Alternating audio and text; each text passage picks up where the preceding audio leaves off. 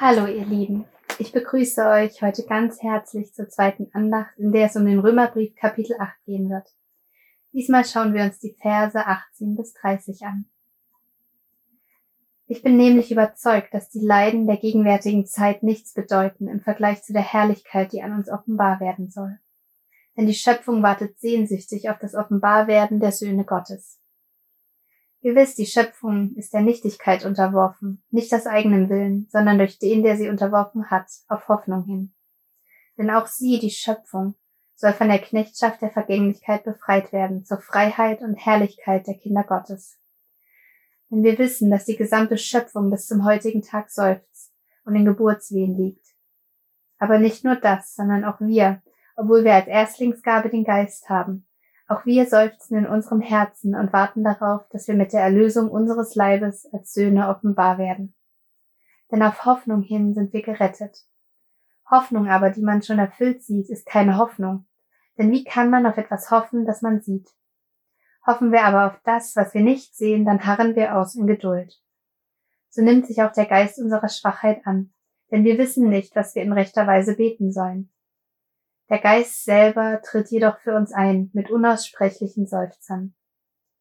Der die Herzen erforscht weiß, was die Absicht des Geistes ist, denn er tritt so, wie Gottes will, für die Heiligen ein. Wir wissen aber, dass denen, die Gott lieben, alles zum Guten gereicht, denen, die gemäß seinem Ratschluss berufen sind. Denn diejenigen, die er im Voraus erkannt hat, hat er auch im Voraus dazu bestimmt, an Wesen und Gestalt seines Sohnes teilzuhaben damit dieser der Erstgeborene unter vielen Brüdern sei.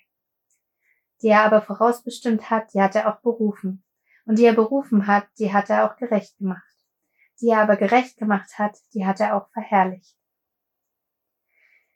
Nun, ich weiß nicht, wie es euch geht, aber für mich ist dieser heutige Text eine riesige Ermutigung, gerade in der aktuellen Situation.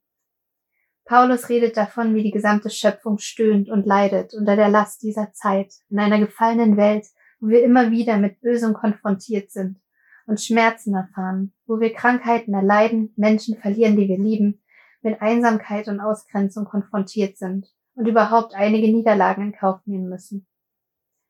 Und es geht nicht nur uns Menschen so.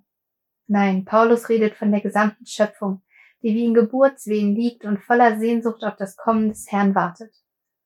Das schließt also Tiere und Pflanzen und überhaupt alles, was sich auf unserer Erde befindet, mit ein. Und es ist nicht schwer zu begreifen, wie stark wir alle unter den Auswirkungen dieser Zeit leiden. Ob es der Klimawandel ist, der unsere Natur bedroht oder das Artensterben als Folge. Schmerzen leiden nicht nur wir Menschen, aber wir Menschen sind die Krone der Schöpfung und die einzigen, die in Gottes Ebenbild geschaffen wurden. Damit ist unsere Verantwortung eine andere. Und unsere Aufgabe ist es ebenso, die gesamte Schöpfung im Blick zu haben und sie in unserem Gebet, in unserem Leben zu bedenken. Was uns nicht möglich ist, ist es, die Welt zu retten. Wie könnten wir das, wo wir doch Teil dieses Kreislaufs sind und unser Körper wie alles Weltliche dem Tode entgegensieht? Gott allein ist derjenige, der uns davon befreien kann und Erlösung für die gesamte Schöpfung zu ermöglichen vermag. Die gute Nachricht er möchte es von Herzen gern tun. Und es ist seine Verheißung an uns, dass er es tun wird und diese Welt nicht ewig dem Tod, der Vergänglichkeit und der Grausamkeit des Feindes ausgeliefert sein wird. Bis jetzt haben wir, die Kinder Gottes, den Heiligen Geist als Unterpfand erhalten, auf das sich Jesu Verheißung erfüllt. Damit befinden wir uns in der einzigartigen Zwischenzeit, in der wir Errettung bereits erfahren haben durch den Glauben an Jesus Christus, der uns gerecht spricht und auf der anderen Seite noch darauf warten, dass nicht nur unser Geist, sondern unser ganzes Selbst inklusive dem Körper erlöst wird und wir keiner Endlichkeit und keinem Leid mehr ausgesetzt sind. Dies ist die Hoffnung, von der Paulus spricht, auf deren Erfüllung wir zuversichtlich warten dürfen. In unserem Inneren verspüren wir die Sehnsucht nach Gottes neuer Welt oftmals dann besonders deutlich, wenn wir schwere Zeiten erleben. Gerade jetzt während der Pandemie sind die meisten von uns mit vielen Herausforderungen konfrontiert. Vielleicht sind wir selbst am Coronavirus erkrankt und erfahren persönlich körperliche Einschränkungen. Oder wir kennen Menschen, denen es so ergeht und wir sorgen uns. Vielleicht haben wir auch Angehörige dadurch verloren oder sind nicht in der Lage, geliebte Menschen im Krankenhaus oder Pflegeheim zu besuchen. Vielleicht fühlen wir uns einsam und vermissen soziale Kontakte sehr, und es schlägt uns aufs Gemüt, so viele Freizeitangebote nicht nutzen und Pläne nicht verwirklichen zu können. Und vielleicht haben wir auch ganz persönlich mit den wirtschaftlichen Auswirkungen der Pandemie zu kämpfen. Jeder von uns entwickelt in dieser Zeit eine eigene Geschichte und jedem von uns steht Gott darin zur Seite.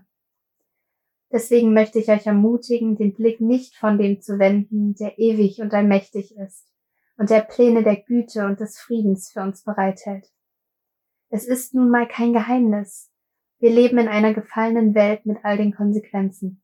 Allzu wohl sollen wir uns hier nicht fühlen sondern beständig in Hoffnung und Gebet sein, während wir auf die ganze Herrlichkeit warten, die der Herr, unser Vater, noch für uns bereithält.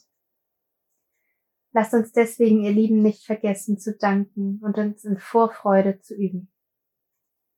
Eine weitere große Ermutigung ist die Fürbitte, in die der Herr selbst für uns tritt. Für die meisten von uns ist es ja normal, für Geschwister ins Gebet zu gehen und so geistliche Gemeinschaft zu teilen oder Menschen, die Gott noch nicht kennen, vor ihn zu bringen. Corrie ten Boom sagte sogar einmal, das Größte, was ein Mensch für einen anderen Menschen tun könne, sei für ihn zu beten. Lasst uns dabei aber niemals vergessen, der Heilige Geist selbst bittet für uns auf unaussprechliche, machtvolle Weise. Und er wird nicht müde, es zu tun. Wie viel mehr Bestätigung brauchen wir, um tief im Herzen zu begreifen, dass Gott der Vater in jeder Hinsicht für uns ist und sogar seinen Sohn und seinen Geist, die alle drei im völligen Einklang des Willens stehen, in die Fürbitte um unseretwillen beruft und uns höchstpersönlich lehrt zu beten. Was für ein Liebesbeweis. Alles, was uns in unserem Leben geschieht, soll den Kindern Gottes zum Guten dienen. Und am Ende des Textes fasst Paulus in einer Art Kausalitätskette noch einmal zusammen, wie Gott in uns und für uns wirkt. Er hat uns erkannt, bestimmt, am Wesen seines Sohnes teilzuhaben berufen, gerecht gemacht, verherrlicht. Eines davon bedingt das nächste. Und es ist unser größtes Privileg, unverdienterweise von Gott zur Kindschaft und Gemeinschaft seiner Kinder auserwählt zu sein. Ihr Lieben, ich segne euch mit Zuversicht und Sehnsucht in eurem Warten auf Gottes Reich und tiefem Frieden und Freude über die Gewissheit, dass ihr schon jetzt Anteil daran haben dürft.